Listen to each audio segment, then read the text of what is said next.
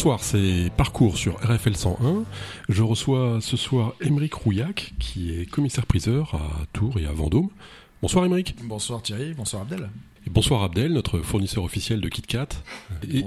Et tout ça fonctionne grâce à lui. Euh, donc c'est, on, l'appelle Dieu ici. Enfin, bref, euh, alors on commence traditionnellement cette petite émission avec euh, un hommage à l'Ukraine, aux Ukrainiens.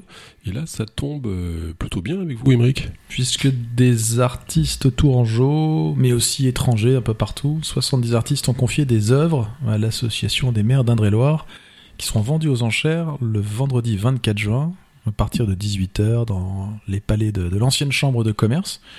Et les fonds seront intégralement reversés à l'UNICEF et puis pour une association qui s'appelle Touraine Ukraine au profit des réfugiés ukrainiens.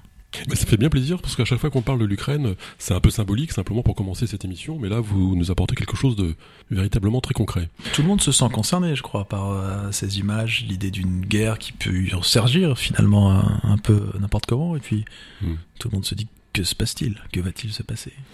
Faut être, euh, entre être euh, concerné et être impliqué. Vous, vous êtes plutôt impliqué. Là, j'ai été sollicité, j'étais pas, j'étais pas dans, la démarche, mais il faut savoir accompagner et être généreux. Parfait. Euh, donc vous êtes né euh, le 23 avril 1980. Vos fiches sont bonnes, Thierry. Ouais. Ma fiche s'appelle Wikipédia. hein. Il faut pas croire tout ce que dit Wikipédia comme disait Napoléon, c'est ça? Je crois que c'était Jules César qui, qui Ah. avait le plus grand doute sur les fake news. Ouais, Très bien. Il maîtrisait à merveille la guerre des Gaules. D'ailleurs, vous qui êtes historien, euh, est-ce que vous pensez qu'Alésia est vraiment là où on le dit? Et la bataille de Poitiers, ne s'est-elle pas plutôt passée sur le plateau de Sainte-Maure? C'est Bon. une grande question, je n'ai pas de, pas réponse. Émeric, taisez-vous. On va plutôt parler de vous directement plutôt que de Jules César ou de Napoléon. Donc en avril 80, est-ce que vous savez qui est mort? Jean-Paul Sartre. Très bien. Il y a quelqu'un d'autre aussi? Ah ah, je vous écoute. Alfred Hitchcock. En avril 80. En avril 80. Alors on commence aussi cette émission avec une citation, mais comme vous êtes un client spécial, euh, bah, j'en ai deux, évidemment. La première, la voici, deux points, ouvrez les guillemets, mon fils est un génie. Qui a dit ça? Je n'en ai pas la moindre idée. Bon. Votre père peut-être? Eh ben non, c'est le vôtre. Mon père, Oui. il dit tellement de choses. Vous voulez dire, il, il dit tellement de bêtises ou... euh, Non, j'ai j'ai la chance de, de vivre et de travailler avec mon père. C'est pas toujours évident de, de travailler en famille. Je fais une profession commissaire-priseur où, où il y a une tradition de transmission familiale qui peuvent parfois être un peu lourde et un peu pesante. Et j'ai beaucoup de mes confrères, mes consoeurs, même en famille, avec qui ça s'est très mal passé avec leur père. Pourquoi? Parce que quand une jeune génération arrive, il y a forcément des points de friction avec euh, la génération euh, plus âgée, qui a du mal à passer, à comprendre les codes. C'est pas seulement d'aujourd'hui, je pense que c'est quelque chose qui a toujours euh, existé.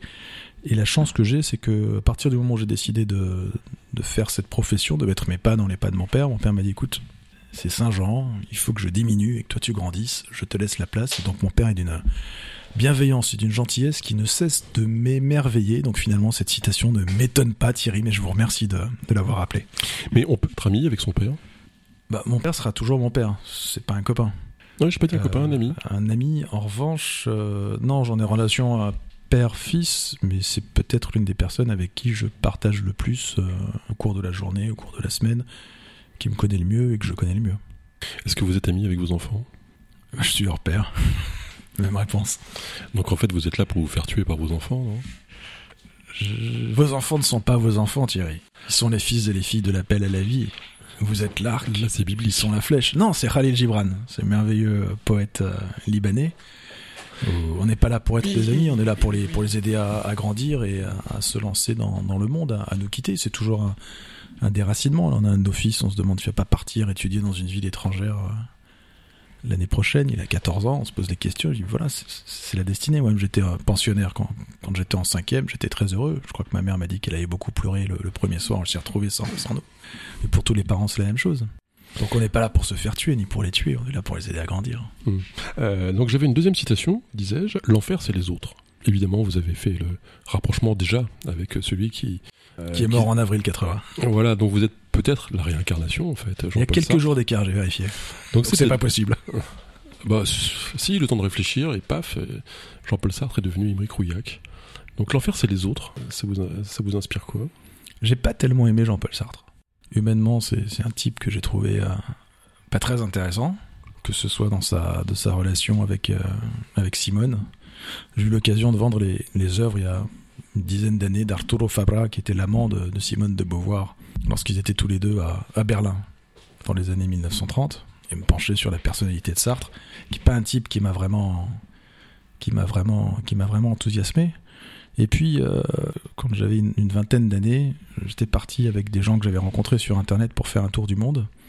Et je m'étais retrouvé euh, à conduire sur la route du pipeline la, la voiture qu'on avait. J'étais tout seul dans la voiture en, en Arabie Saoudite. Alors, C'est pas compliqué, il y a un pipeline, c'est tout droit. Mm. La route va tout droit et j'étais tout seul dans la voiture, je m'embêtais. Et donc j'ai sorti Sartre. Je me suis tellement embêté que depuis j'ai plus jamais rouvert un, un livre de Sartre. Mais vous voyez, Sartre, c'est un autre et c'est l'enfer. Donc il Heureusement, il n'y a pas que lui. il est- mais il est bête pas tort. Et j'en étais arrivé à cette conclusion que l'enfer c'était les autres. Et j'avais transposé cette idée euh, sartrienne hein, sur, sur mes camarades de, de voyage. Mais qui vous ont planté alors parce que si et vous- du coup, je les ai plantés. je me suis dit, c'est eux l'enfer. J'aurais laissé la voiture et j'ai pris un avion direction l'Inde et eux ont continué dans un petit quarter euh, en, en Oman. Donc c'est mon dernier rapport avec Sartre et, et avec cette, euh, cette phrase qu'on ressort parfois. Vous avez abandonné Sartre dans un désert euh, Saoudien. saoudien entre, entre deux pipelines. Euh, donc vous êtes né à Paris un peu par hasard. Mes parents étudiaient à Paris. Mhm. Ils se sont rencontrés à Paris. Mon père était breton, ma mère euh, chartraine. Ils se sont rencontrés à Sciences Po d'ailleurs. Et, puis quand euh, on a fini ses études à Paris, on, on repart en province. Donc je suis né à Paris comme, comme beaucoup, mais je n'y ai pas vécu au- au-delà de la période de, de mes études. Mes parents se sont installés à Vendôme. J'étais au collège, non, j'étais pensionnaire à Blois. J'étais au lycée à Vendôme, au lycée Ronsard. C'est un lycée merveilleux, le lycée Ronsard, qui depuis toujours a des superbes résultats au bac, mais qui, contrairement à tous ces lycées qui écrèment, est capable d'accompagner de la seconde jusqu'en terminale les jeunes qui leur sont confiés. C'était le lycée où Balzac avait été euh, étudiant, à l'époque ça s'appelait le collège des oratoriens. Il y avait été très malheureux. Moi j'étais très heureux, je me suis beaucoup euh, amusé. Puis ensuite j'ai quitté Vendôme. Et Vendôme, c'est un paradis perdu? Ou c'est un paradis euh, juste à côté d'ici? Vendôme, c'est une ville balsacienne. Ouais. C'est une euh, rien n'a changé. Mais vous me direz qu'en Touraine non plus rien n'a changé de- depuis Balzac. Et à Vendôme, quand vous êtes un, un lycée un peu turbulent, ce qui, est- ce qui était mon cas, rapidement tout prend des, des proportions euh, énormes. Donc c'est un paradis parce que c'est une petite ville, mais une petite ville, ça devient rapidement aussi euh, une prison. Vous pouvez rien faire sans que que tout éclate. Un paradis perdu, je j'irai absolument pas jusque là. Enfin, c'est une ville à laquelle je suis très attaché, dans laquelle j'ai j'ai grandi, dans laquelle je, je travaille. Puis c'est une ville avec un, un accent circonflexe. Il y a peu de villes avec un accent circonflexe. Ah bon? C'est une ville qui est différente des autres. Vivre à Vendôme, c'est pas comme vivre à, à Romorantin ou à Vierzon. Euh, Est-ce que la jeunesse, pour vous, est un, est un synonyme de nostalgie? Vous n'êtes vous- vous n'êtes pas vieux, certes. Mais est-ce que- Attendez, j'ai j'ai fêté mes 40 ans et mes enfants sont venus me voir en me disant écoute, papa, maintenant, tu es vieux, c'est la vieillesse. Donc là, j'ai bien compris que je faisais partie des vieux. Euh, non, la jeunesse, je pense que c'est un état d'esprit. Euh, moi, j'ai la chance de rencontrer beaucoup de personnes différentes que je ne connais ça. pas. Absolument pas. Excusez-moi, mais ça, c'est vraiment un truc de Non, vieux. non, parce que moi je rencontre beaucoup de vieux, je rencontre beaucoup de jeunes, je, je rencontre beaucoup de gens de milieux sociaux différents, vraiment plein de gens. Et il y a des gens qui sont déjà vieux dans leur tête quand ils sont jeunes et d'autres qui, qui vous impressionnent par leur, euh, par leur jeunesse alors qu'ils ont passé 80 ans. Alors, je vais en venir directement à la question essentielle parce que vous nous avez apporté un, un livre absolument magnifique qui s'appelle Adjugé, la saga des Rouillacs. Donc, le- des Rouillacs, c'est, c'est votre père, mais par extension, on peut aussi peut-être, euh, enfin, vous nous citerez euh, d'autres commissaires-priseurs dans votre famille parce que il y a de quoi faire une équipe de foot avec tous les commissaires-priseurs euh, de votre famille. De badminton. Déjà, c'est pas mal. Donc, c'est aux éditions Monel Ayo. Ça s'appelle donc Adjugé, la saga des Rouillacs. Et j'ai vu une photo de vous avec Mick Jagger. Donc, vous connaissez Mick Jagger? Alors c'était mon père. Ah, zut, on s'est trompé d'inviter Abdel. Mick Jagger, c'est un, Non, mais est-ce que- est-ce que- c'est un est-ce que vous type extrêmement. Oui, bien sûr. Parce que ce type est quand même la preuve de l'existence de Dieu, non? Ce type est extrêmement cultivé, francophile, francophone. Euh, ce qu'il chérit par-dessus tout, c'est euh, la tranquillité de la vie qu'il peut avoir en, en Touraine.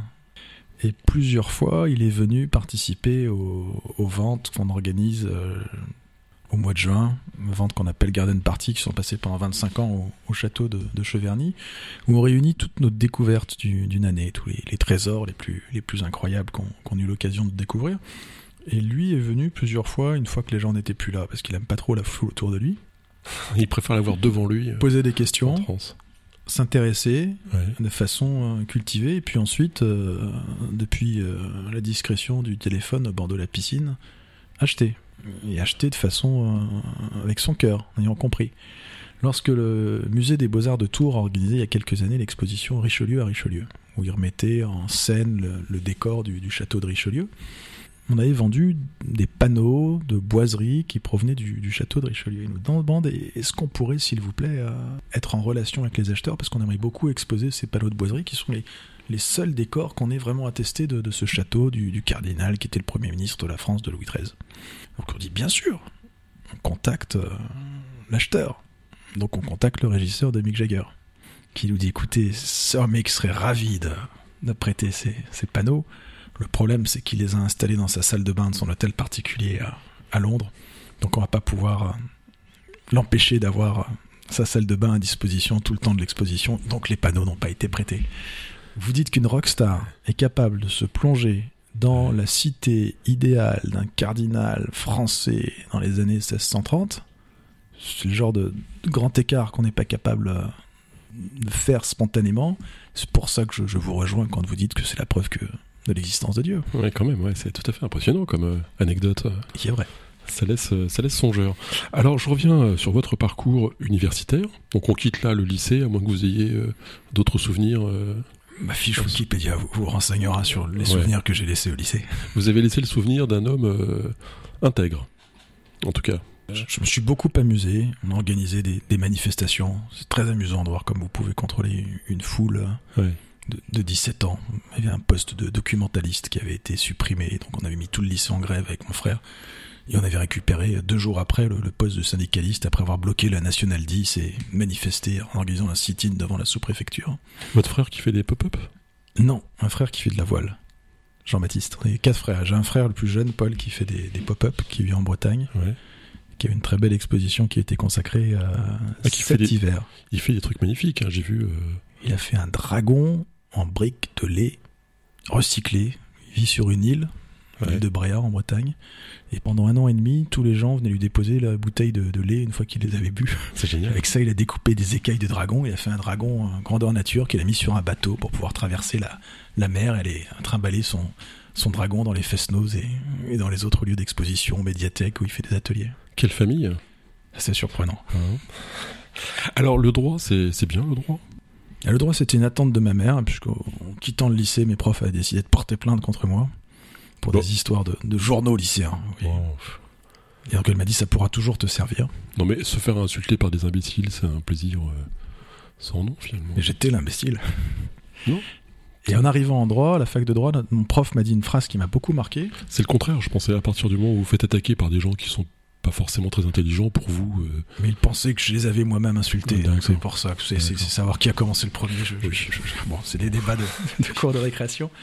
Et, le prof de, prof de droit qui s'appelait Denis Mazot nous a dit une phrase qui m'a marqué, que j'ai tout de suite compris avec, avec saillance, c'est le droit mène à tout à condition d'en sortir. Je sais pas quelles études vous avez fait, vous, Thierry?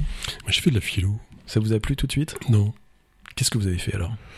Ben, J'ai vendu des assurances dans la rue. Alors moi, j'ai vendu des abonnements à Libération, mais c'était pour payer l'amende du journal lycéen. Je fais du porte-à-porte le soir. suis navré. ouais. D'ailleurs, est-ce qu'à votre avis, il faut souffrir pour grandir? Est-ce qu'il faut souffrir pour grandir? Pas forcément. Pas forcément. C'est pas une condition sine qua non de, l'agrandissement, la souffrance? Non. Alors après, vous joignez Sciences Po, Paris? Et j'ai rejoint Sciences Po, exactement après mes, mes, études de droit que j'ai fait par correspondance. Parce qu'en fait, j'ai compris que j'étais pas heureux. Une fois que j'avais fini de payer mes profs, je suis parti voyager. Je revenais passer mes examens à la fin de l'année. Et du coup, quand j'ai postulé pour aller à, Sciences Po, il était tout curieux de voir un, garçon qui avait euh, passé quelques temps avec des djihadistes au, Yémen ou, dans des ashrams en Inde. Je me suis dit, tiens, ça, ça nous changera des, des gars qui sont restés à, la fac de droit. Donc, je suis rentré à Sciences Po et là, je me suis beaucoup amusé parce que c'est une formation qui est, formidable. Vous avez des profs de très grande qualité, tout domaine confondu, et puis il y a une diversité d'élèves qui est extraordinaire. on reproche beaucoup à cette école, comme aux grandes écoles, d'être l'école de reproduction des élites, en disant que c'est les enfants des, mêmes euh, milieux qui viennent. Si ce n'est qu'à Sciences Po, vous avez un quart d'étudiants étrangers, vous avez des filières qui sont réservées pour euh, les plans de banlieue, et au final, vous vous retrouvez avec des jeunes qui sont tous motivés par l'envie d'apprendre.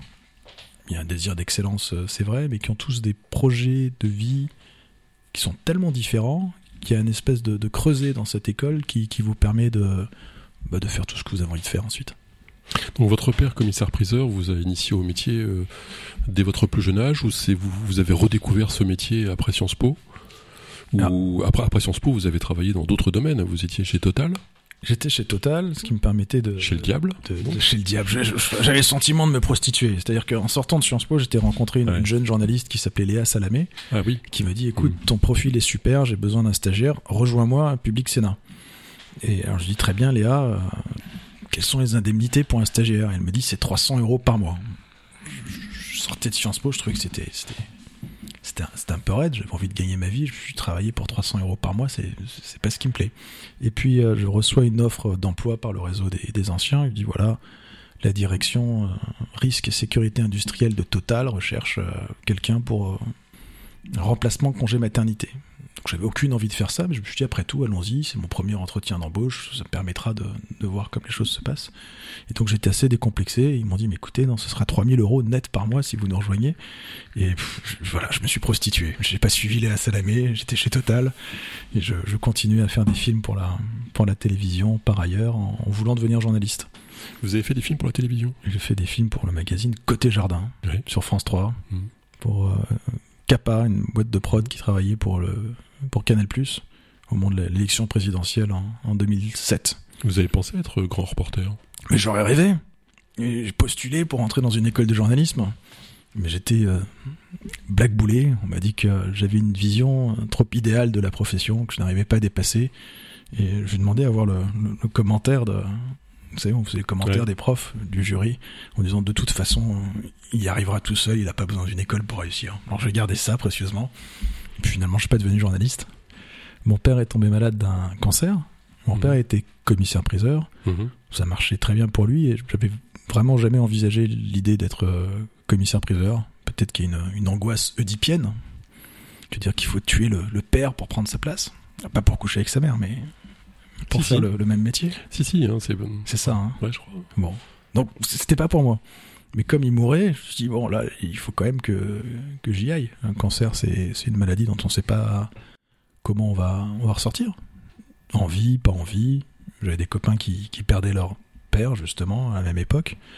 Et donc, avec ma femme, j'étais marié, on est parti à, à Vendôme. J'écoute, mon père est très malade, je vais aider maman. Et je me suis tellement amusé dans, dans ce boulot, ça a permis à mon père peut-être aussi de, de se sentir soutenu, à maman aussi, que j'ai décidé de, de reprendre les études, de m'inscrire en fac d'histoire de l'art pour pouvoir passer l'examen de, de commissaire-priseur. Et la bonne nouvelle, c'est que mon père a survécu, qu'il est aujourd'hui encore en pleine forme. Ouais, c'est une belle histoire. hein. Euh, C'est difficile d'être commissaire-priseur, techniquement. Cet examen d'histoire de, l'art, c'était un truc difficile ou pour vous c'était une balade? Pour moi, c'était une balade. Je suis absolument pas représentatif, parce qu'il y a plein de jeunes qui le passent une fois, deux fois, trois fois, qui arrivent pas, et au bout de trois fois, on peut plus le présenter. Donc, euh, c'est difficile de, de- de- de répondre à cette question sans, sans avoir une pensée pour ceux qui n'ont pas réussi et qui pourraient faire d'excellents commissaires-priseurs. C'est un examen, un concours, où on vous demande de- d'être bon en droit et d'être bon en histoire de l'art. Et puis aussi un peu d'anglais, d'économie. Mais on vous interroge tout sur tout. C'est-à-dire que depuis euh, le paléolithique jusqu'à l'art contemporain indien, vous pouvez tomber dans le jury sur euh, n'importe question, quelle question qui, qui peut vous déstabiliser. Mm, Moi, je trouve ça fantastique. Mais euh, c'est pas évident comme, euh, comme approche. Ouais, ça n'est pas pour vous déplaire. Bah, J'aime ça, et c'est effectivement ce qu'on nous demande dans notre métier au jour le jour. Alors, vous connaissez cette, cite- cette, allez, troisième citation, parce que c'est vous, l'ouvrier à marteau qui se fatigue le moins se nomme commissaire-priseur. Ah, je l'aime beaucoup, et je la. Elle est de Je sais pas, je l'ai trouvé par hasard. Elle est de vous, Thierry? Non, même pas, non, non, non, ça je vous le dirai. L'ouvrier marteau qui. Euh, et donc, bah, voilà une passion qui vous a saisi, euh, concours en poche, euh, et c'est parti. Le quotidien du commissaire-priseur, c'est quoi? C'est de la curiosité, de l'ouverture, sens des, autres, et puis une, capacité de travail qui est la géométrie variable. On travaille tout le temps, et puis on travaille jamais. Ouais, vous n'avez pas d'horaire euh, particulier, vous êtes souvent chez des gens pour estimer le- une succession, Alors les gens viennent euh, me les voir. gens viennent vous voir Tous les mercredis, je suis à mes bureaux, au boulevard Béranger, en face de, du palais de justice, et les gens viennent me voir, mais de toute la France. C'est ça qui me, Ah qui, qui m'impressionne le plus. Mais ça, franchement, entre nous, là, ça doit bien nous faire marrer quand même quand on voit une mémé arriver avec un truc tout pourri et en pensant que ça vaut une fortune. Comment on fait pour lui dire que c'est tout pourri? Alors, on lui dit jamais que c'est tout pourri. Bah, bien sûr. On lui dit que c'est extraordinaire. On dit que c'est merveilleux, on lui raconte l'histoire de son objet, ou si on n'a pas le temps, on Vous lui dites, vous lui dites, euh, j'ai jamais vu une chose pareille. Non, on lui raconte. Voilà. Euh, Ce, ce- ce- ce- ce- ce verre est merveilleux. Il il a une forme qui est, qui, qui- qui est vraiment tr- très régulière. C'est une forme de, de gobelet qu'on retrouve déjà dans les verres vénitiens au XVIIe siècle. Non, mais celle-là, là, c'était pas les oratoriens, c'est les jésuites. Et, et regardez comme l'eau euh, est transparente. Je suis sûr que l'eau a un goût complètement différent. Chère madame, vous, vous avez un verre qui est formidable. Et, et vous avez pas fini directeur commercial de Total avec ça Non, parce que je, Ouais, j'avais vraiment l'intention de, de me prostituer. C'était pas pour moi. Je, je me suis amusé, j'ai fait ce que j'avais à faire et puis je suis reparti. Plus sérieusement, donc, quand quelqu'un vient vous voir, en gros, est-ce que les gens ressortent déçus, enchantés, euh, enrichis, mais enrichis intellectuellement euh, de ce que vous leur dites, de votre expertise par rapport à tel objet? Chacun fait son métier euh, comme il l'entend. Chaque animateur de, de radio reçoit les, ses invités euh, comme il l'entend. Et on peut ressortir complètement lessivé d'une interview de radio, ou alors on peut ressortir gonflé à bloc, ou alors on peut ressortir euh, transformé. Je pense que pour un commissaire-priseur, pour un coiffeur, pour euh, n'importe quel métier de relation avec les uns et avec les autres, celui qui, qui l'exerce va, va donner une, une couleur, une, une tonalité. Il y a des gens qui viennent en rêvant. Il y a des gens qui savent que leurs trucs sont faux toutes les semaines, ou tous les 15 jours, on vient me voir avec un poster encadré d'un tableau qui est dans un musée. Et tous les 15 C'est pas jours, vrai, on me dit, Oh mais je me suis dit, je leur dis, écoutez, regardez, c'est écrit au dos, c'est Claude Monet, c'est au musée d'Orsay, regardez. Mais je me suis dit que peut-être celui du musée était faux et que moi j'avais le vrai. Alors les gens rêvent, et c'est ça qui est formidable, parce que vous touchez euh, à quelque chose auquel on touche pas dans la vie de tous les jours, le rêve. Et c'est un rêve qui est gratuit. C'est un rêve qui est gratuit. Et puis il y a des gens qui savent absolument pas ce qu'ils ont. Il y a quelqu'un qui m'a dit un jour, il y, a, il y a deux chances dans la vie. C'est une de gagner au loto et la deuxième de tomber sur vous. Ah ouais. Parce qu'on lui a fait gagner des millions d'euros. Il n'en avait pas la moindre idée. Est-ce qu'on peut fermer la porte à clé?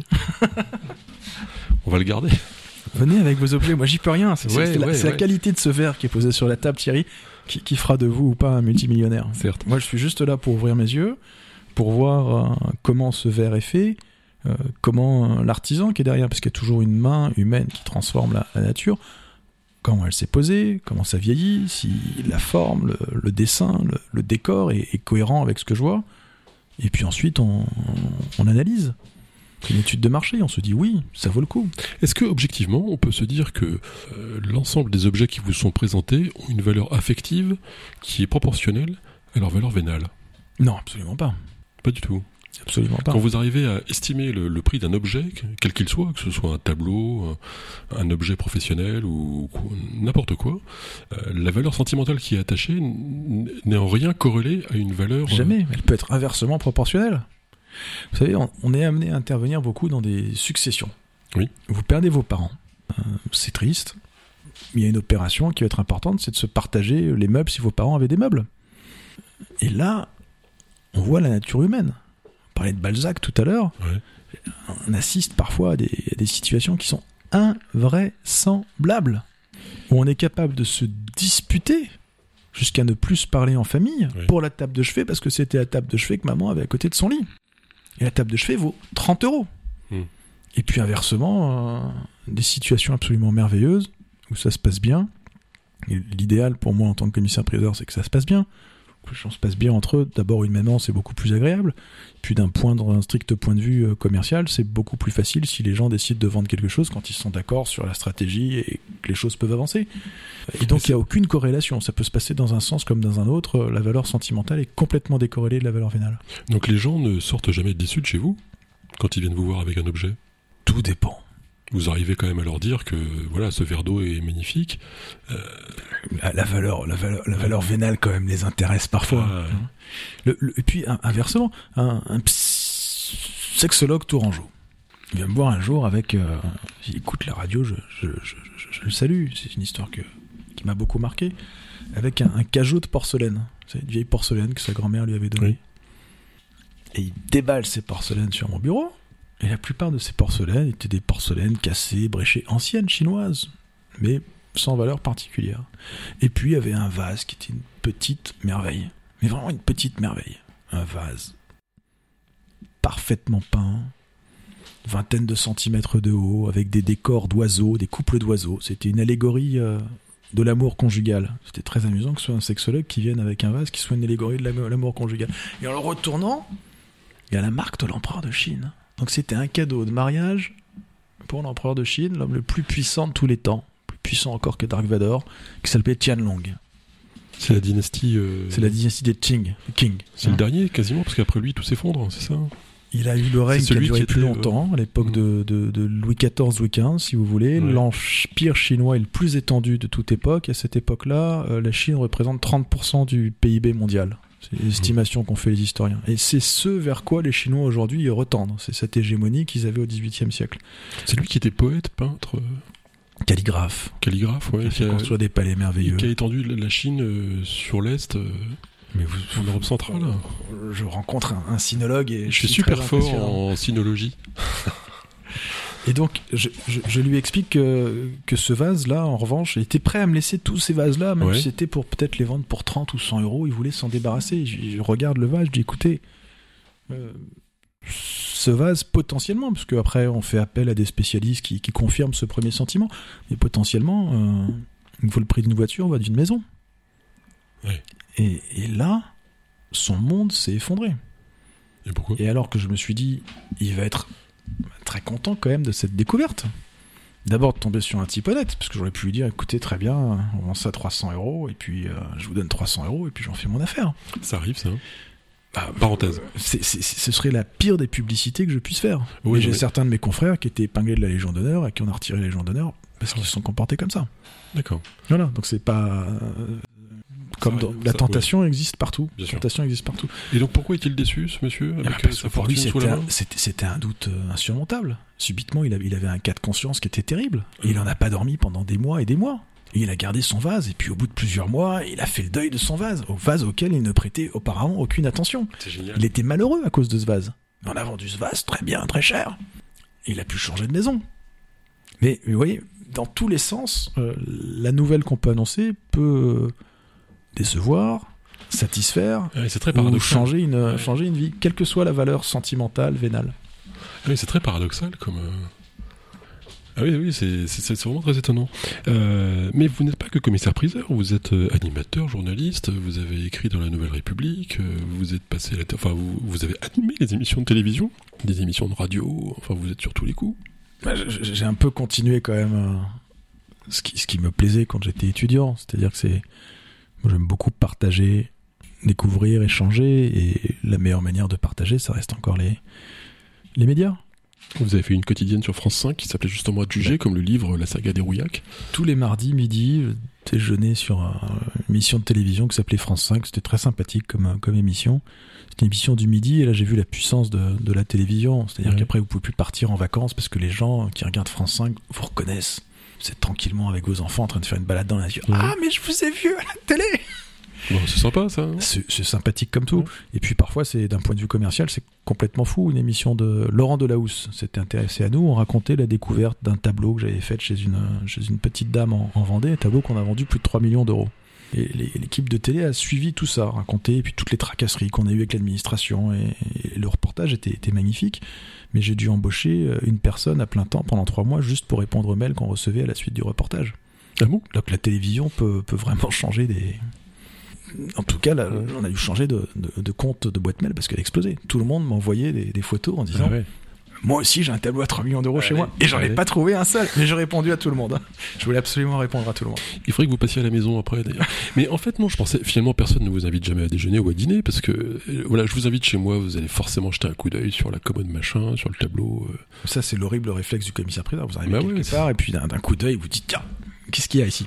Et on va se sentir jugé tout de suite. J'ai repéré le pot à crayon de- d'Abdel, mais ça, il faut que j'en parle plus tard. non, c'est une blague. Non mais voilà, ouais, non mais bon, je, euh, je ne vous inviterai pas à déjeuner. Euh, On ira pique-niquer. voilà. J'ai- À Lillette. À Parce que Lillette. Vous, vous, vous connaissez euh, bah, tous les châteaux du coin. Enfin, J'aime beaucoup. ouais. il- il- tous ces châteaux, c'est chez vous. Non, tous ces châteaux, c'est pas chez moi. Mais les Michaud euh, ont repris le château de, de Lillette, Pierre-André Bénédicte Michaud, Oui. à peu près au même moment où je suis arrivé en Touraine. On arrivait en Touraine en, en 2010. D'accord. Et on m'a confié, on, on s'est rencontrés. J'ai visité Millette, puis un jour on s'est, on s'est rencontrés. Elle, m'a confié une toile pour une vente de charité, on a sympathisé.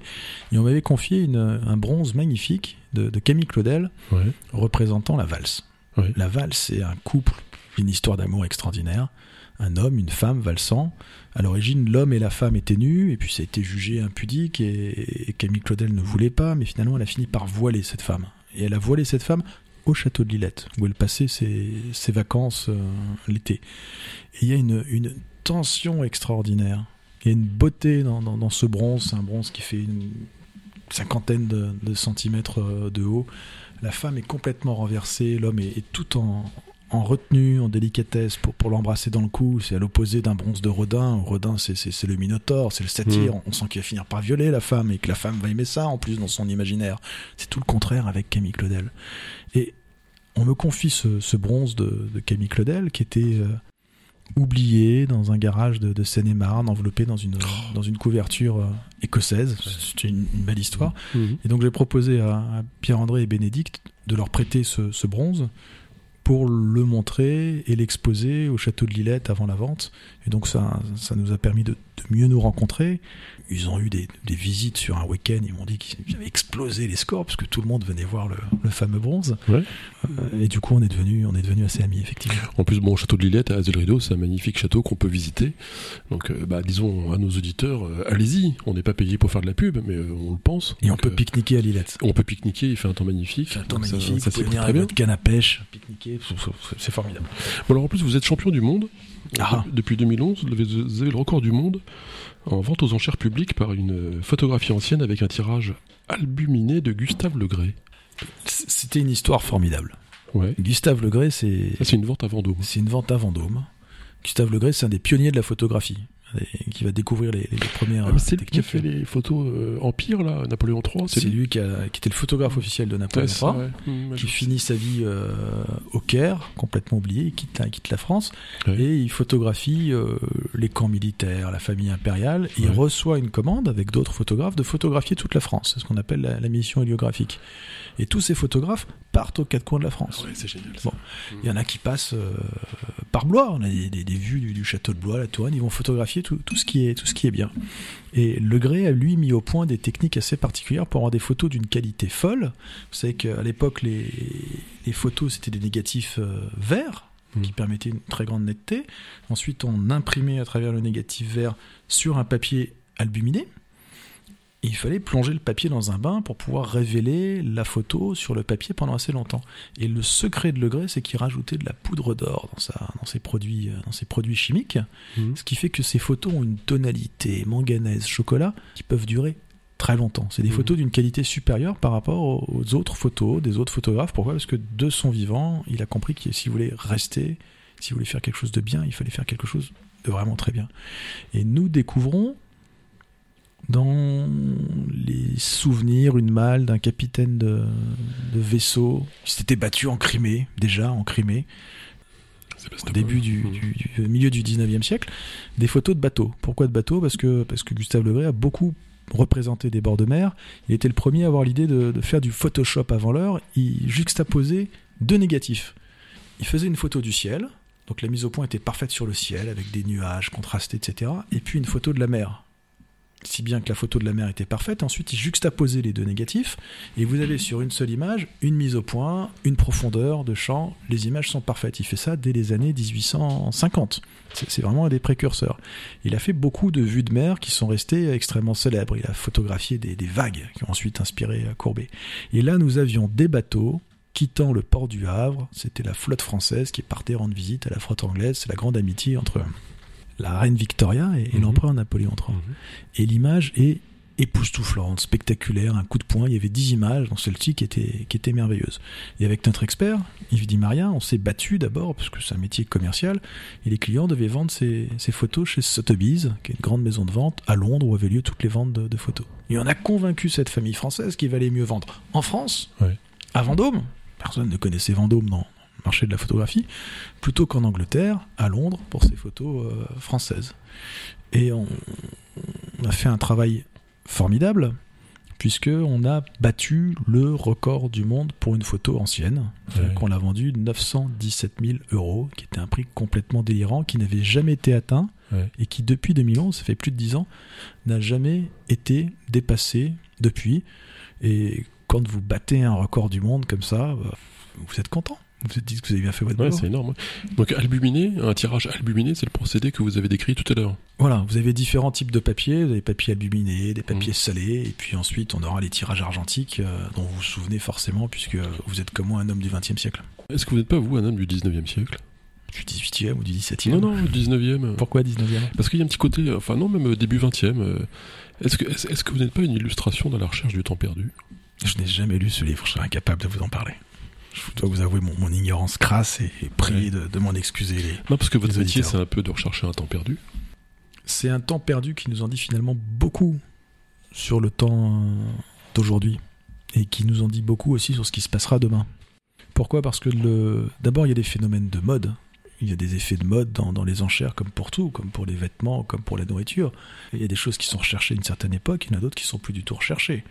L'art déco était très recherché, aujourd'hui plus personne n'en veut. Et aujourd'hui, si, vous achetez un, tabouret de Charlotte Perriand, euh, en sapin, sur trois pieds, rond, qu'elle a produit par centaines pour euh, des stations, euh, des stations de ski dans les Alpes, vous achetez ce tabouret entre 6 et 12 000 euros. Ouais. Un petit tabouret en bois, trois pieds qu'elle avait fait. Elle trouvait ça formidable, inspiré des, des tabourets pour traire les vaches. Pour ce prix-là, Hmm. vous pouvez avoir un, un fauteuil de compétition qui a, sur lequel euh, le roi Louis XVI lui-même a imposé son Auguste derrière. Mm. Hein On, a, on a des rapports qui sont, qui sont complètement fous. Et en voyant l'évolution qu'on a pour le goût, pour ces objets, on redécouvre des objets qui ont été perdus, qui ont été oubliés. Ça nous en dit finalement beaucoup sur le regard qu'on porte aujourd'hui sur ces objets et sur la vision qu'on a pour la société. Là, on vendra le, le 19 juin prochain un plat de banquet des cultures Tlingit. Vous avez déjà entendu parler Non. des Tlingit Je connais pas du tout. ce sont les Indiens qui vivent dans le Grand Nord canadien, Ouais. en Alaska, sur la côte euh, ouest. Euh, Ce sont des jeunes Français, à l'été 1889, des, aristocrates tourangeaux, qui ont financé une propre expédition en disant on va, on va découvrir le, le Grand Nord canadien. Alors, je ne sais pas si vous êtes un lecteur de, du Pratt et de Corto Maltese. Oui, oui, oui, C'est- j'ai lu ça. C'est l'avant, l'avant-dernier, l'avant-dernier album. Ça se passe à peu près à la même époque. Et ces types sont revenus avec des, des objets rituels qu'on leur avait donnés sur place, des, chamans, des, chefs de tribu. Ils sont revenus avec notamment on a un plat à banquer. Alors c'est- ça ressemble à une espèce de grande corbeille. Dans, dans- cette maison, ce château du Val-de-Loire où c'était conservé, ça a été transformé en caisse à plantes. C'était une jardinière, il y avait un petit bac en étain à l'intérieur. On retire le bac en étain et on voit que tout autour on a des motifs d'animaux. Il y a un ours marin avec des incrustations de nacre, de coquillages, d'escargots. C'est un totem. Et ce plat totémisé, euh, l'ours marin était le symbole euh, du dignitaire euh, de la culture tlingit indien qui était là. À l'intérieur, on voit que ça a été complètement gratté, incisé, il y a encore des traces de, graisse, et c'est les plats qu'on sortait dans les grandes occasions pour partager le, le patlach, qui est le plat qu'on partage dans de grandes occasions. Et ça avait été complètement oublié. Et aujourd'hui, il n'y a, a plus de plats de cette qualité dans les musées. euh, en Europe, il y en a quelques-uns en Amérique du Nord. Et se dire que, en jetant notre regard sur cet objet qui a été transformé en caisse à plantes, et si on n'avait pas regardé ça, euh, on serait peut-être parti euh, dans un feu de bois hein, ou, ou dans une brocante. Eh C'est le regard qu'on a sur ces Oui. cultures qu'on a dominées, qu'on a plus ou moins exterminées. C'est un peuple qui est en voie de disparition. Et c'est un regard qu'on va porter sur le rapport qu'ils avaient euh, avec la nature et qui nous en dit autant sur le regard qu'on a pour notre monde d'aujourd'hui que pour euh, la vision qu'on peut avoir pour, euh, pour demain. Donc c'est pas seulement la recherche d'un temps perdu, c'est aussi lire dans les entrailles du passé l'avenir de l'humanité. Alors, euh, Rouillac, je vais vous poser la question que tous les auditeurs se posent. Comment on fait pour vendre un train? On a vendu des, on a vendu des choses encore plus folles que ça. On a vendu des wagons de train de, de l'Orient Express. comment, co- comment on peut faire un truc pareil? Là, il faut raconter des histoires. En Ouais. fait, tous ces objets qu'on va Je vendre, pense que enfin, euh, personne, euh, personne ne peut imaginer qu'on puisse un jour poser cette question. Comment on fait pour vendre euh, Mais vous savez qu'on a Un vendu une chapelle aussi, une chapelle à emporter, une chapelle qui s'effondrait dans, dans un château du Vendômois. Mais vous me faites penser à Jean-Paul Belmondo qui dit euh, Ah ouais, je l'ai à Tour Eiffel, je l'ai vendu. euh. Mais on l'a vraiment vendue cette chapelle. Ouais. Et ces trains, on les a vendus. En réalité, tous ces objets que nous vendons, tous ces objets qui nous entourent, ces objets dont on n'a pas besoin. C'est du luxe, c'est du superflu. On peut Ouais. s'en passer. Vous avez une très belle montre, mais vous pourriez vous en passer même pour avoir l'heure. Et même vous pourriez vivre sans avoir l'heure. Ce gars a essayé de me piquer ma montre. La vendre, c'est différent. bon. Et à partir du moment où on va s'intéresser à un de ces objets, on n'est pas là pour voir la valeur financière. On est juste là pour euh, comprendre ce que cet objet nous dit. On est là pour raconter une histoire. Et à partir du moment où vous pouvez raconter une histoire sur un train, sur un escalier de la Tour Eiffel, une chapelle euh, en ruine dans, dans un parc euh, de la vallée de la Loire, bah, tout est possible. Et c'était des wagons de train, comme ceux de l'Orient Express, de la Compagnie internationale des wagons-lits, qui avaient été euh, transportés dans le parc du château de la Ferté-Saint-Aubin, à côté Ouais. d'Orléans, par le propriétaire du château qui s'appelait Jacques Guyot, et qui voulait avoir une attraction. Il s'était dit, les gens viendront visiter ma gare Orient Express. Et puis, après une tempête, il s'est rendu compte que il avait besoin de d'argent, non, mais en fait, vous passez votre temps dans l'extraordinaire, quand même. et parfois dans le trivial. Ah ouais Et on a raconté l'histoire de ces wagons, et il y a un wagon qui a fait un prix complètement fou. Alors j'ai l'acheteur suisse au téléphone, et je lui dis écoutez, vous savez, euh, pour vous être agréable, les wagons pouvaient absolument plus rouler. Il y en a qui a été transformés en stack sur l'autoroute, c'était des, des wagons réformés. hein. On en avait bien raconté l'histoire. Le wagon est vendu avec euh, son coupon de rail pour pouvoir le poser chez vous dans votre jardin. Il me Ouais. dit c'est très gentil, mais j'ai mon circuit privé de 14 km dans les montagnes. Ah, bah oui. Je dis ah, Avec, Ah. le, avec le même écartement avec le même écartement. Je dis, mais alors, vous savez, il y a beaucoup de gens qui sont venus. Je vais pouvoir vous donner toutes les coordonnées des, des gens qui, qui, restaurent, qui réparent, parce qu'on s'était posé des questions techniques. Ouais. Des équipes de la SNCF qui étaient venues, qui s'étaient posé des questions. Il me dit, c'est vraiment très gentil, mais j'ai deux usines qui travaillent pour moi, rien que pour ça en République tchèque. Et là, on découvre des mondes qu'on ne soupçonne Alors, pas. là, vous me faites penser au film avec euh, DiCaprio, Inception, euh, où le gars dit Bon, pour que ça marche, les gars, il faudra penser à soudoyer l'hôtesse de l'air, et l'autre lui répond J'ai déjà acheté la compagnie aérienne. C'est le même ordre de grandeur. Il y a, il y a des- il y a des, univers qu'on ne soupçonne pas. Ah oui, il y a des gens qui, qui osent. Euh, vous avez vendu la collection de tableaux modernes du cinéaste René Clément, à propos de train. Ça tombe bien. C'était une très belle rencontre avec euh, Johanna Clément, son, son épouse. Euh, il n'avait pas eu d'enfant, René Clément. Il était le, le frère aîné d'une famille nombreuse. Son père était décédé. Il avait occupé, dû s'occuper de, de ses frères et, et sœurs, donc il n'avait pas voulu d'enfant. Et à chaque fois qu'un film marchait, il achetait un tableau. Oui. Il achetait un tableau. Pourquoi? Parce qu'il était le premier Grand Prix à Cannes, Mhm. avec euh, un film sur la, la bataille du rail. Et à l'époque, le Grand Prix de Cannes, c'était un tableau. Il avait une toile de marqué. Et donc, il y a- il y avait des tableaux merveilleux qui étaient chez lui, qui nous racontaient euh, la Brigitte Fossé de, des Jeux Interdits. Oui. C'était Ouais. une petite toile de Renoir. Il y avait une nuit américaine, splendide, par Vlaminck. Ouais. Et donc on s'est plongé avec l'université de Tours. On- je prends des, des stagiaires chaque année euh, de l'université de Tours en disant écoutez, je ne vais pas vous prendre pour faire le café ou des photocopies. Je vous donne à étudier euh, des objets qui me sont confiés. Allez plus loin parce que vous êtes euh, 3, 4, 6. Vous allez pouvoir bosser sur ces objets et euh, vous bosserez plus que ce, que ce que je pourrais faire. Ils ont regardé tous les films de René Clément, ils ont dressé Ouais. tous les parallèles possibles, ils ont fait des soirées pizza. Et c'était un groupe avec lequel on a passé un très bon moment. Ah, ça va être génial. Des dessins de l'éditeur de Giacometti. Thériade. Thériade, qui était un, grec à Paris dans les années 1920, et qui va avoir un, projet éditorial d'une revue, Verve, assez, assez extraordinaire, à la fois d'un point de vue intellectuel et en associant des artistes euh, pour faire euh, correspondre le fond et, la forme. Et, donc c'était des dessins qui avaient été euh, dans sa, dans sa succession et que ses héritiers nous, nous avaient confiés. Portrait de, de Thériade derrière son bureau, splendide, une économie de moyens, puis tout est là. Vous, euh, vous vendez beaucoup d'autographes? On vend. Il y a un marché des autographes? Vous avez un marché fantastique pour les vieux papiers. Plus Je connaissais un gars pour euh, les autographes, pardon, je vous coupe, euh, qui guettait les centenaires 2 ou les bicentenaires 2 pour commencer à collectionner des trucs des années en amont et arrivé la date euh, prévue, il, il vendait par exemple des partitions de Berlioz pour le bicentenaire. Enfin, il y avait... ça se prépare. C'est un vrai marché l'autographie. C'est un vrai marché, et le plus souvent, euh, c'est euh, parmi les vieux papiers dans une maison qui a les plus grandes surprises. Ah ouais? Le plus souvent. Ouais. Parce que les meubles ont une valeur qui peut être relativement limitée. Ouais. On la connaît plus ou moins, les tableaux, sauf à découvrir un tableau comme ce tableau des frères Lenain dont on parlait tout à l'heure Ouais. avec cette petite dame en, en Vendée. euh, c'est plus rare, tandis qu'il y a une probabilité de trouver des vieux papiers intéressants chez vous qui est, qui est très forte et avec lequel euh, vous pouvez avoir de très belles surprises. Mhm. Euh, le rêve pour un passionné de, de vieux papiers comme ça, c'est de tomber sur quoi C'est de tomber sur un document historique, Ouais. c'est de tomber sur un document qui, qui vous raconte euh,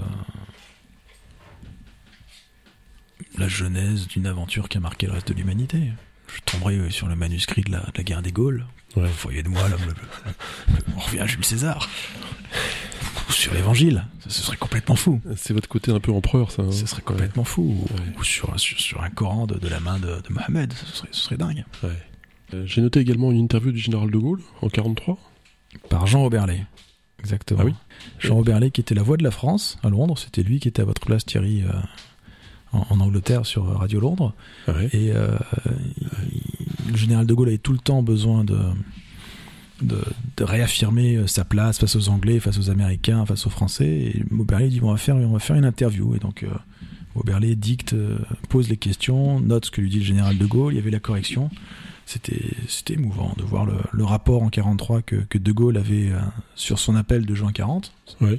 Et puis comme il se positionnait pour pouvoir s'imposer face à Darlan, face à Pétain, que les Américains l'acceptent à la table des, des négociations. C'est une toute petite feuille de papier, mais qui, qui est fantastique à étudier. Mais que- quel regard portait-il sur son appel de 1940 quand il repensait à ça en 1943 Bah, qu'il était l'homme de la situation.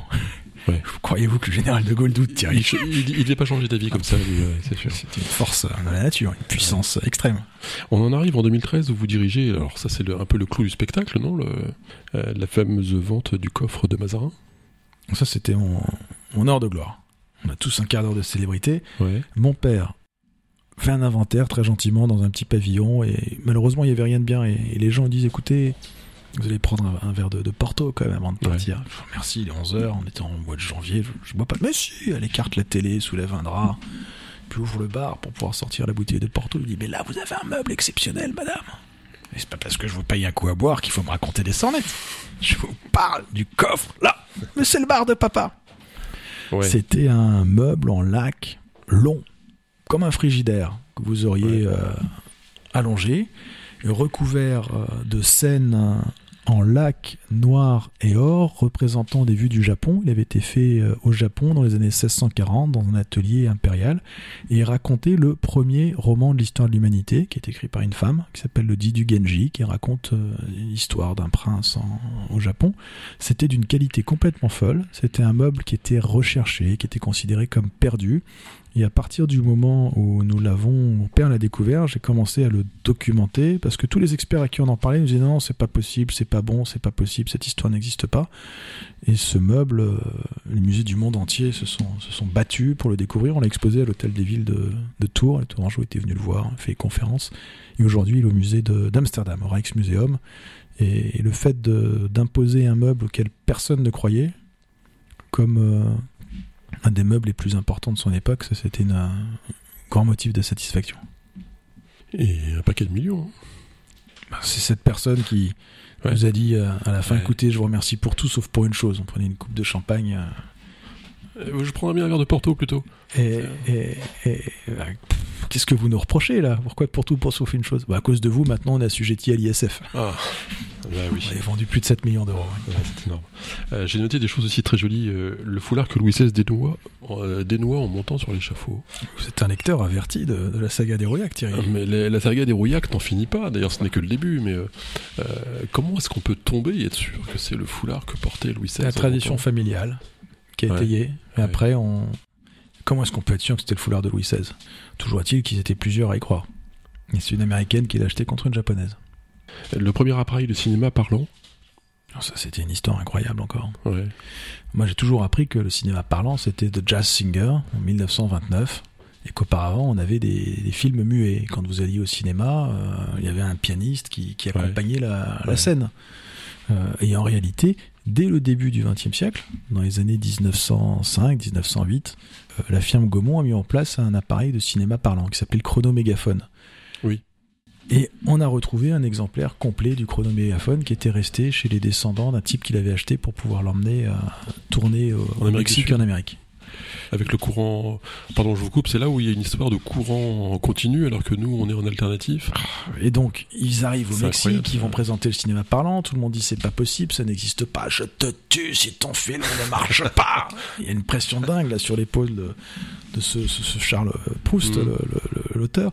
Et euh, la On- salle est pleine, personne n'y On y croit. revient. hein. Il y a, y, a, il y a- il y a un grand drap pour pouvoir projeter, Mm. et là, la machine ne parle pas. Pourquoi? Parce qu'il y a une différence de continu. Et alors là, il se dit c'est pas possible, on va finir euh, exécuté, lapidé, découpé en rondelles par cette foule mexicaine déchaînée, avant même d'avoir projeté notre premier film. C'était parti avec un stock de, de films. Et il se dit bon, qu'est-ce qu'il faut faire dans ce genre de situation? Je vais pisser. il va derrière l'écran, il pisse, et il comprend que c'est une question de courant, que ça marche pas. Il bricole, il bidouille, on lance le film, c'est un triomphe. Si c'était que la Première Guerre mondiale a commencé, les productions, Mmh. les studios de production ne pouvaient plus produire euh, de films, ils se retrouvaient avec les mêmes films euh, pour tourner, les mêmes séances, et le cinéma, c'est le principe de la nouveauté, une sortie en permanence. Son entreprise a fait faillite, il est revenu en France, il a mis ça dans un garage, et c'est son petit-fils qui lui-même était très âgé qui nous avait confié cet appareil de cinéma parlant. Mmh. Et le jour de la vente, c'est tout simplement Monsieur Sédou, le patron de Gaumont, qui a racheté le, qui le- l'appareil de cinéma. Il a racheté, je plus, un, un million deux cent mille euros. Et Libé, le, le lendemain, disait, on avait retrouvé la facture de, de vente d'origine, c'était un 1500 francs or. Hmm. Il dit voilà, Gaumont rachète euh, un million deux cent mille, ce qu'il avait vendu euh, 1250 francs. Les- héritiers ont fait vraiment une bonne affaire. Le rocking chair de Barbara. Ça, c'est une histoire de mon père. Ouais. Ouais. Il est où ce rocking chair? Il est à la, à la Villette. Musée de la Villette. Si vous l'aviez encore, je vous l'aurais- je l'aurais bien racheté. Ouais, c'était c'était une histoire complètement folle. C'est c'est- Barbara était décédée et on nous a demandé, on lui a demandé de, de vendre ses, ses affaires. Euh, Barbara, c'est elle qui a écrit euh, La salle des ventes, oui, oui, une oui, chanson oui. euh, merveilleuse où elle raconte le- la vente Eh oui, de cette star sûr. des années 30. C'est un peu votre générique en fait, ouais. C'est la musique t'appelle quand vous appelez à l'hôtel des ventes. Vous avez Barbara. Très bien. Comment est-ce que vous situez la maison Rouillac par rapport à ces, à ces grands noms que sont en effet celui que vous aviez cité, Sotheby's ou Christie's euh, c'est... Là-dessus, je me rends pas du tout compte. Est-ce que vous êtes euh, à jeu égal? Est-ce que vous êtes euh, Lilliputien? Est-ce que... on n'est absolument pas dans, dans la même cour. Ouais.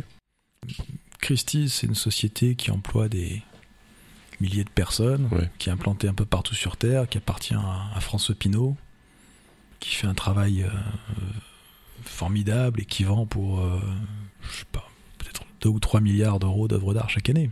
Hmm. Sotheby's, c'est exactement la même chose, si ce n'est qu'elle appartient à Monsieur Drahi, un autre euh, Oui. français. Et euh, Rouillac, c'est une petite société euh, familiale Ouais, ça, il va nous la faire, le petit provincial. euh. mais c'est vrai, qui, C'est vrai qui a été installé à Vendôme. Aujourd'hui, on est entre Vendôme et Tours. Ouais. Si ce n'est que quand on nous confie un objet, on est capable de, de rivaliser avec eux et d'obtenir des, des records mondiaux là où, où eux ne les atteignent pas. Mais alors, on joue absolument pas dans la même cour, mais les clients qui nous font confiance, généralement, ne le regrettent pas. Mhm. Pourquoi? Parce que quand vous travaillez avec euh, Émeric Rouillac ou Philippe Rouillac, c'est nous qui suivrons. Je suis pas le salarié de Monsieur Pinault, de Monsieur Drahi, et je suivrai, je mouillerai ma chemise du, du début jusqu'à la fin, sans passer euh, un numéro de dossier d'un service à un autre service, à un autre service, pour arriver jusqu'à une vente finale. Comment, quel regard vous avez-vous, à titre personnel, sur les œuvres d'art? Est-ce que pour vous, finalement, ça n'est- bon, je sais bien que ça n'est pas que de l'argent, bien sûr, même si c'est une porte d'entrée ou une porte de sortie par rapport à votre relation avec l'art, mais globalement, est-ce que vous trouvez pas que finalement, euh, euh, l'objet artistique aujourd'hui n'est plus que un objet de conservation? Ah non, au contraire. Au contraire, au contraire. Tous ces objets avec lesquels on vit. Pourquoi? Parce que ce sont des objets qui sont faits de mains humaines. J'ai offert un jour à mon épouse des, des boucles d'oreilles étrusques. Puis quand on allait dans, dans un musée en Italie, on voyait qu'il y a les mêmes boucles d'oreilles dans, dans la vitrine du musée. Alors les enfants ils disaient papa, mais.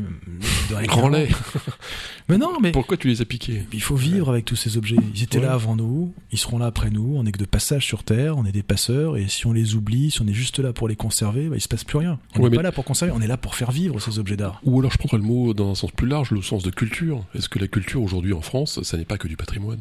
Ça n'est pas que du passé, que ça, ça n'est pas que la somme de ces histoires-là. Non, la culture est toujours, euh, toujours vivante. Il y a, Bah, il y a je des- sais pas, il y a la- des- il y a des la créateurs, il y a des musiciens. Il y a, regarde, on, par- on par- on parlait de, de Lillette, mais on pourrait parler de tous les autres propriétaires de châteaux qui Mhm. donnent leur vie à leurs monuments pour les ouvrir, pour les faire vivre. Et c'est- c'est vivant, c'est incarné, et ça évolue, et ça bouge.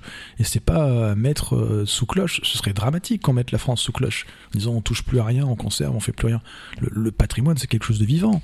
Les œuvres d'art, ce sont des œuvres de, la création, et on participe tous à, cette création en les transmettant, parfois en faisant des erreurs, en les détruisant, mais euh, en les aimant. Mais est-ce que la profession de commissaire-priseur, ça existe de la même façon dans le monde entier?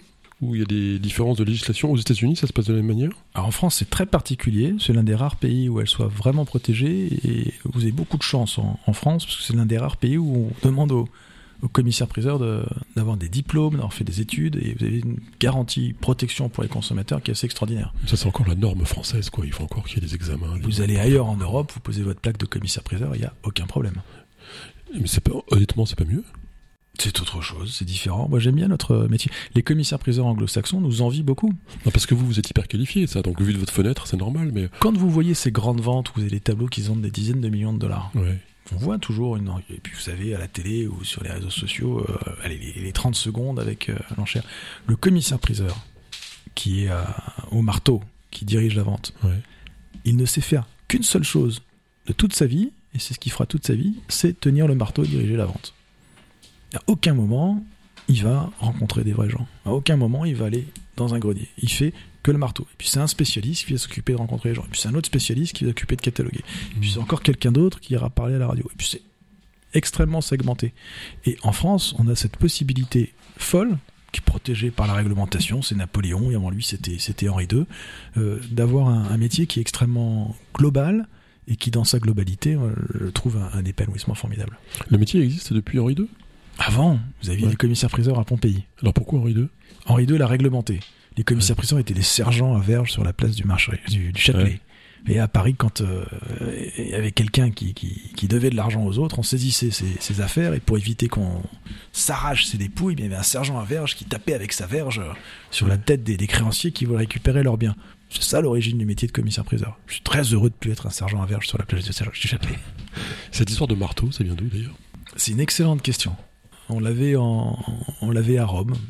Il faut taper suffisamment fort pour euh, pour entendre euh, la fin, Ouais. la vente au marché des esclaves ou Ouais. au, marché des, des trophées qui sont rapportés des, des conquêtes militaires. Alors ce marteau tape. Traditionnellement, le marteau était en ivoire d'éléphant et fanon de baleine, qui sont des espèces en, en voie de disparition. Et j'ai un de mes cousins qui est designer qui m'a dit tu peux plus continuer avec ça, je vais te créer un marteau. Il m'a fait un marteau fantastique, léger, lumineux, qu'il a imprimé en 3D et qu'il a fait plaquer par un, un gars avec qui il travaille pour envoyer des pièces dans l'espace, qui est plaqué de nickel. Alors j'ai l'impression comme ça d'avoir un marteau de l'espace. Mmh, très bien. Euh, euh, allez, dernière question, parce que l'heure euh, l'heure tourne, on va vous libérer, mais puisque vous êtes un grand amateur de Proust, sans le savoir, le figure de Proust, j'ai quelques questions prises au hasard. Euh, Donc spontanément, voilà. Quel est le pays où vous, où vous aimeriez vivre? Au Yémen. Et bah pourquoi? C'est un pays merveilleux où sur le toit des maisons, une pièce est dédiée à un mâchouillage du cat et à la, conser- et à la conversation. Et à compris. 15 heures, tout le monde s'arrête, monte en Ouais. haut des maisons, dans cette pièce qu'on appelle le mafrage. Et alors c'est un banquet de la parole qui est, qui est extraordinaire. La, la fleur que vous préférez? L'iris, mauve. Vous, vous êtes pas un peu fleur de lys plutôt? Je suis fleur bleue, fleur de lys. Non, on a des iris dans le jardin dont, dont je ne me lasse absolument jamais de, de les contempler. vous avez, des- vous avez des poètes préférés? Je suis resté à, à mes lectures adolescentes de, de Rimbaud, Baudelaire, Verlaine. Votre rêve de bonheur, c'est quoi? C'est de regarder demain avec confiance. Est-ce que vous avez des personnages historiques que vous appréciez plus que d'autres? Marie Guyard de l'Incarnation. Une tourangelle incroyable. Une sainte qui ne cesse de, de m'inspirer. Elle vivait ici, dans le quartier. Vous êtes croyant hein Ouais, je suis croyant, Enfin, dit, euh, euh, tout ce que vous direz ne pourra pas être retenu contre vous parce que vous faites bien ce que vous voulez. Donc, euh, Bah, j'espère. en France, si ma question, non, mais à la limite, euh, c'était une. c'est un truc qui vous motive? Oui, bien sûr. Bon, Ouais. a je, je- je crois qu'il y a une raison fondamentale à notre présence ici, maintenant, et que, que l'amour doit être au cœur de, de nos relations. C'est quoi la raison fondamentale qui vous fait être là? L'amour. Non, ça, ça veut rien dire. Ça. Ah non, non, c'est pas que ça veut rien dire. C'est qu'on est dans, dans un réseau, jeu de relations les uns avec les autres. Hmm. Et la plus belle des relations qu'on puisse avoir les uns avec les autres, c'est c'est l'amour. C'est qui votre plus grand héros? Mon plus grand héros. Je votre cherche. père. Mon père. Mon père. Mon père, ce héros. Mon père, c'est héros. Je vous remercie Thierry. Ouais, c'est pas mal comme conclusion. C'était parcours sur RFL 101. Merci Émeric Rouillac et euh, une, une exposition peut-être à rappeler? Une Ce association? Vous serez les bienvenus au château d'Artigny les week-ends des 19 et 20 juin pour découvrir nos plus beaux coups de cœur de l'année. Merci Émeric Rouillac, c'était Parcours sur RFL 101.